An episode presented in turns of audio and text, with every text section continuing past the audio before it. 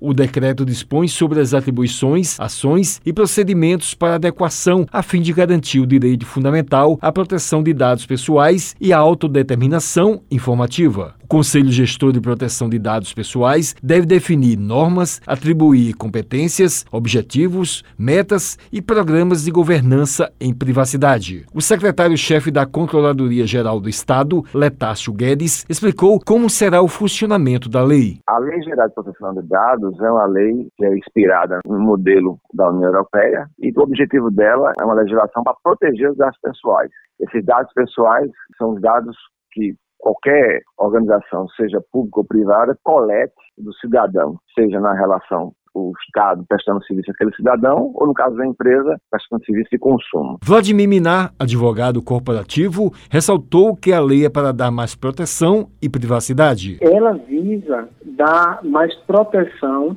e mais privacidade principalmente naquelas questões de uso de internet. É muito comum hoje você fazer uma pesquisa de algum produto que queira comprar mas só para fazer a pesquisa. E se você prestar atenção, vai ficar sempre aparecendo na sua propaganda nas redes sociais aquele produto que você pesquisou. Então, ela traz regramentos para a gente ter mais segurança. Ele falou com relação aos riscos e a proteção com os dados pessoais. É muito perigoso quando a gente não tem a ciência do que estão fazendo com os nossos dados. E essa lei, a Lei Geral de Proteção de Dados, ela traz uma obrigatoriedade para cada ente, redes sociais, bancos, empresas que coletam ou tratam dados na internet ou ofereçam algum serviço, eles precisam ter políticas de privacidade claras e a gente precisa poder optar, dar o consentimento ou não, entendeu? Tem algumas coisas que a gente não vai precisar dar o consentimento porque é para o cumprimento de um contrato, uma obrigação legal ou estão fora da lei. O especialista disse como as pessoas podem acionar a justiça caso sejam prejudicados existe uma autoridade reguladora chamada Autoridade Nacional de Proteção de Dados, que a partir de agosto vai poder aplicar multas. E multas não multas baixas, multas de até 50 milhões de reais. Ganhando de 2% do faturamento até 50 milhões de reais, ele pode ser responsabilizado devido à extensão do dano que provocar em cada um. Wellington Sérgio para a Rádio Tabajara, uma emissora da EPC,